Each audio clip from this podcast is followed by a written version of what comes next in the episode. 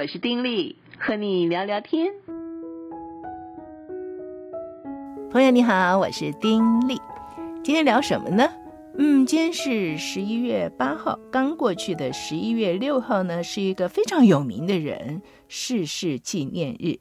这个有名的人是谁呢？柴可夫斯基，你一定听过他的名字吧？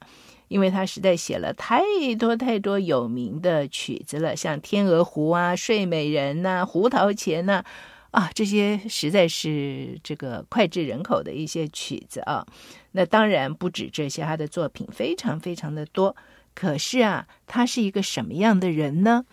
因为是他的这个逝世纪念日啊，所以就有朋友就是传一些的资料。嗯，我看之后才。知道哦，原来他是这样的一个人呐、柴可夫斯基他是一个非常有名的俄罗斯的这个作曲家哈，属于浪漫乐派的。那我们不管他是什么样乐派啦，我们就看看他的一个出身背景。他其实是出生在一个非常好的一个家庭里，经济环境非常的好。他的爸爸呢是一个炼钢厂的厂长。他的妈妈是一个法裔的俄罗斯女性，比他爸爸小了十八岁啊，差的蛮多了。是他爸爸三任妻子当中的第二任。那么在那个时刻啊，柴可夫斯基是出生在一八四零年，在那个年代呢，嗯，俄罗斯的音乐哦，其实散布到偏远地区了，也就是说。在那个时代，呃，俄国人呢已经产生了对这种娱乐的需求，然后普遍呢，嗯，会注意到这些方面的一种的涉猎。所以，不管是在私人呐、或者是公开场合里面，柴可夫斯基的爸爸妈妈啊，都接受过艺术的熏陶。当然，这个其中也包括了音乐嘛，啊。那么，在这个状况之下，他的妈妈又非常非常的喜欢音乐，很会唱歌啊，嗯，也会弹琴，所以啊，就让这个柴可夫斯基从小的时候就感受到音乐之美，也激发了他对音乐的一种热情哦。那么，在他四岁半的时候呢，嗯，家里就请了一个法国籍的家庭教师。就教这个柴可夫斯基啊音乐，所以他在六岁的时候啊，他已经可以说很流畅的法语、德语，而且呢，他在这样子刚开始学的时候，他已经有他自己的音乐作品了。所以说，这些了不起的音乐人哦，基本上还真是有这种天分啊，真是天生就有这种天分，有这方面的才能。那他五岁的时候才学钢琴，但是一学之后呢，进步就很快。那么后来在他八岁的时候，因为他爸爸工作的调动呢，就搬到莫斯科去了。到了首都圣彼得堡，嗯，他跟他的哥哥就被安置到一个私人学校去。到了这个私人学校呢，他还是有机会学钢琴。那么，可是，一年之后啊。他又因为他爸爸的工作变了，又再迁回了距离家乡比较近的城市。他出生的地方就是他的这个家乡呢，是嗯，不是这么大的一个都市啊，呃，沃特金斯克哈这样子的一个地方。好，总而言之，你看小的时候也有一些迁徙的一个过程啊。虽然他在音乐方面他的才能显而易见，他的父母也非常非常的了解。而柴可夫斯基呢，自己个人也是非常喜欢音乐，但是他的父母却是期望他能够学法律啊、所以那个时候啊，父母跟现在的父母差不多哈。哎呀，就是希望他学法律，而他呢，就是听从了父母的这个建议啊，引导就进入到法学院的预备班。当然，他在进入到这些学校的时候，还是参加合唱团。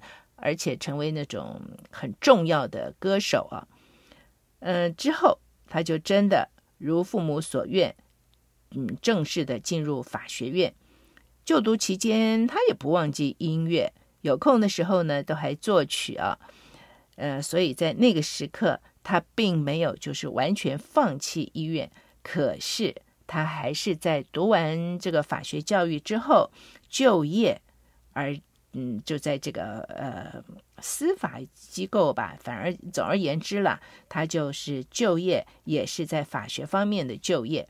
但是啊，即便是这个样子，也没有办法埋没他对音乐的那种渴望。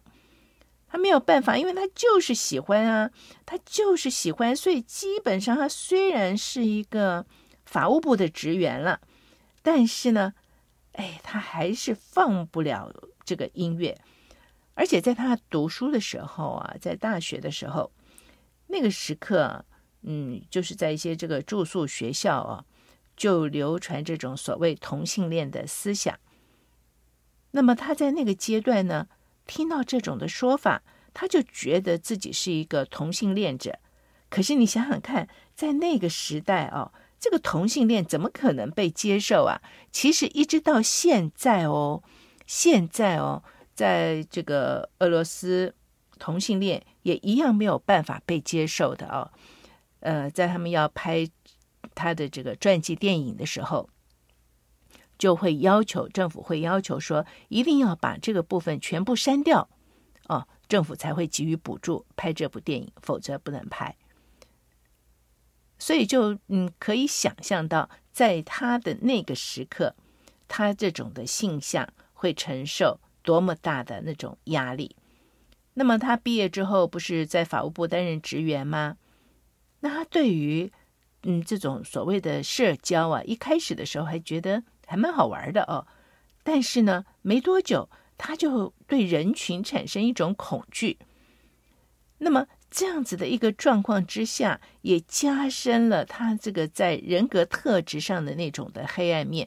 他恐惧人群，他不喜欢跟人在一起，而且呢，他自己也很知道啊，如果他继续的。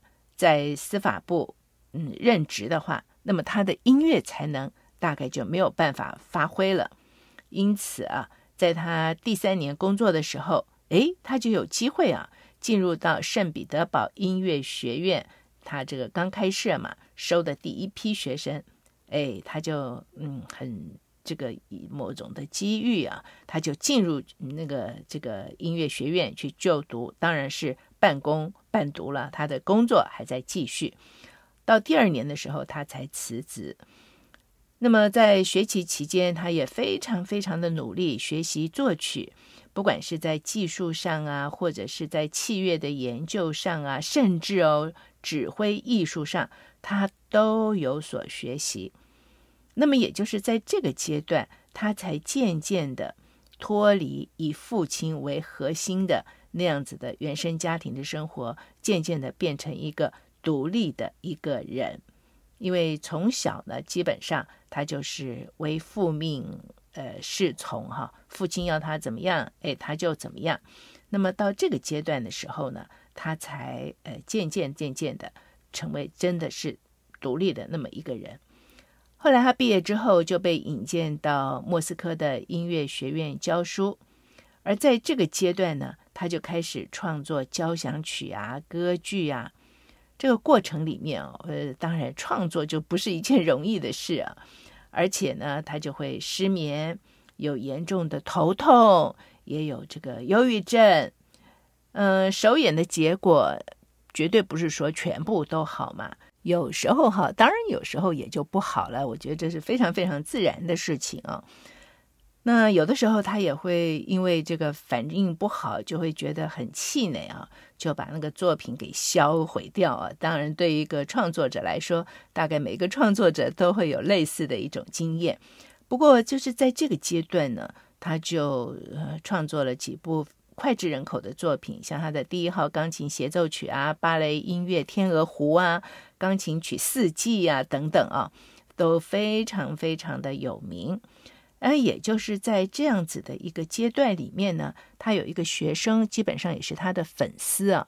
呃，其实这个女生就非常热烈的追求他，而他自己呢，也探索自己身为异性恋的一个可能性。所以在这个状况之下，他进入了婚姻。可是啊，结婚之后还没满月呢，他就受不了了。他就因为非常非常不能适应这个婚姻生活，呃，精神是濒临崩溃啊。那所以基本上他跟他的这个呃所谓的妻子呢，嗯，结婚之后没到满月，两个人就分居了。这个婚姻呢，算是一个我们就说是一个失败的婚姻吧。而对他来讲，这个婚姻也带给他嗯都不是正面的一种感受啊，完全是一种负面的感受。而在这样子的一个呃阶段里面，他跟太太分居了。分居之后呢，他跟他的弟弟啊，呃，到欧洲去呃旅游，同时也作曲。也就在这个阶段里面，他认识了一个对他影响非常大的一个女性。这个女性是一个商人的遗孀，呃，梅克夫人。梅克夫人也是一样，是他的粉丝哈。非常欣赏他的才华，他嗯经济状况很好，所以他就愿意定期提供金钱津贴啊给这个柴可夫斯基。两个人呢还协议哦，说他们只靠书信来往哦，不要见面哦。因此啊，在这个关系上，两个人就借着书信建立他们的友情，成为最好的朋友。他们大概一共维持了十四年的这样子的关系。这个梅克夫人呢，就是金元 柴可夫斯基。十四年当中，他们通信的数量上千封，你就知道这个真的是不得了。每一年都是上百封的信啊，非常非常的嗯这个紧密，可见两个人在这段关系上都是非常用心哦。不要说用情啊什么的，但至少。对方真的是自己心里面最重要、最重要的那一个人，而事实上也因为梅克夫人的这个呃支持他，所以柴可夫斯基在经济上嗯也不予匮乏。那么基本上他自己呃在巡回演出的这个期间，在一八八七到一八八九年间，他到欧洲各地旅行演出啊，不管到哪里，他指挥自己的作品。全部都获得很大的回响，而且呢，他也有机会，嗯，会见了布拉姆斯啊、格里格啊、德弗扎克啊等等作曲家。那么，在这样的一个阶段里面，可以想象，好像是各方面是挺顺利的啊。后来他回国，在一八八九年的时候，就创作出他的芭蕾音乐《睡美人》。后来九零年，一八九零年，他又再到意大利旅游，所以可以感受得到，这个柴可夫斯基呢，他虽然是在这个俄罗斯，可是他并没有把自己局限在俄罗斯，所以他的作品上也是变得比较宽阔啊，因为他嗯去欧洲的次数非常多，而且他对于欧洲的这种作曲的一种的风格，他也非常的了解，而且可以活用。这个也让他的这个曲作曲的这个作品上面就有了不一样的一些的展现，有他自己独特的一些风格。那么他到意大利旅游的时候，在佛罗伦斯完成了他的一个歌剧《黑桃皇后》。哎，也就是在那个时刻呢，他接到了梅克夫人的来信，就说啊，他的这个经济的状况呢，嗯，恶化了，变得不好，所以呢，他不得已。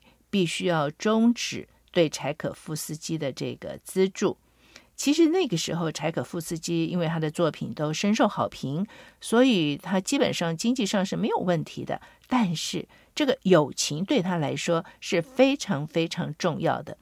前面就说啊，其实从小的时候，基本上他就是比较偏重于那种比较抑郁型的性格。经历了这个嗯，算是失败的婚姻，然后自己性向带给他的一些的冲突，不喜欢跟人交往这些。好在就有一个梅克夫人，算是他可以发出呃心灵的一些真正感受的一个对象，一个好朋友。但是这个人竟然说要断绝他们两个人之间的交往。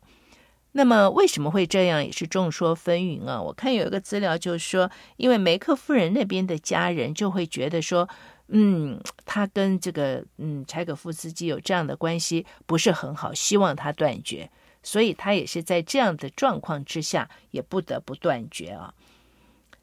那么在这样子的一个情形之下，梅克夫人与他绝交，也带给他精神上非常非常大的一个打击。那第二年，他到美国去访问，在纽约啊，这个巴尔的摩啊、费城啊，这些都是大都市哦，演出自己的作品，一样大受好评。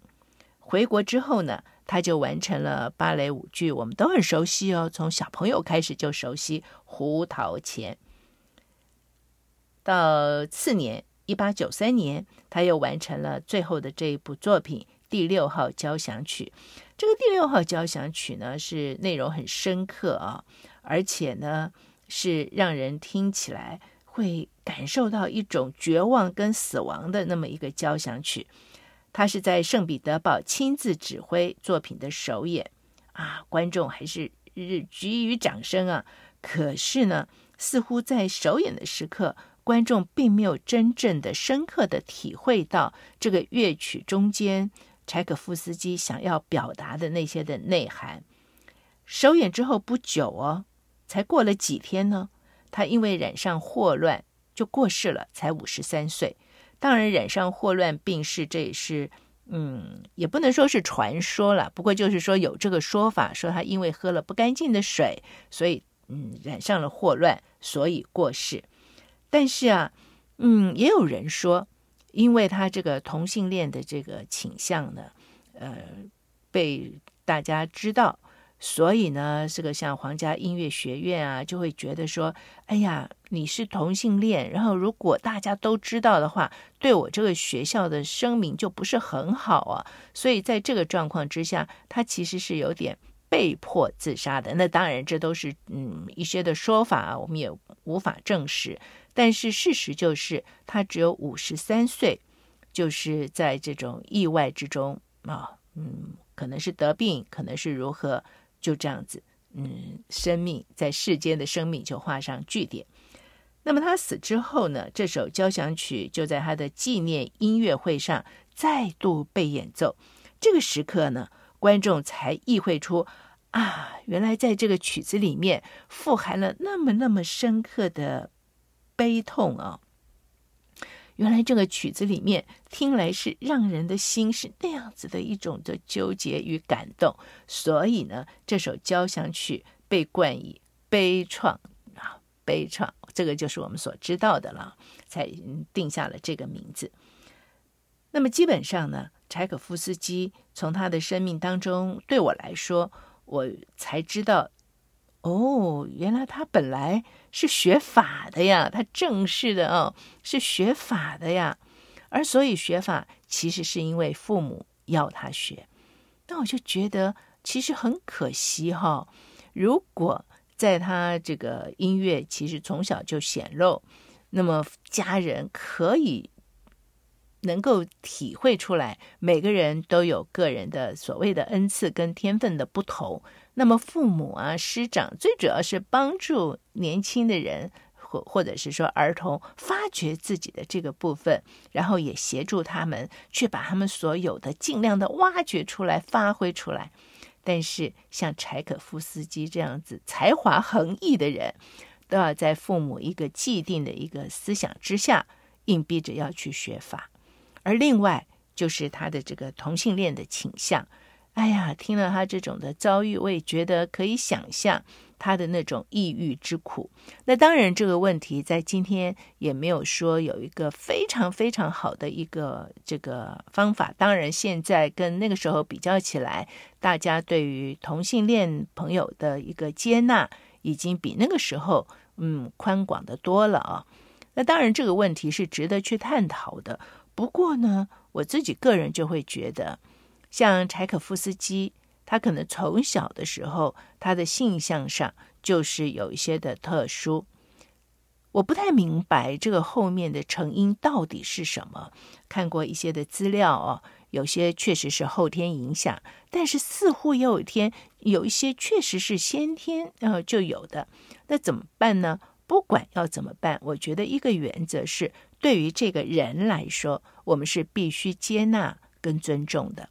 不能说他有这个性向，哎呀，我们就排斥，我们就另眼相看，甚至觉得说我要跟你划清界限。你呢，你甚至不能够嗯，代表我的这个学校，免得让我丢脸，或者是用一种非常不好的言语啊，去嗯对待他。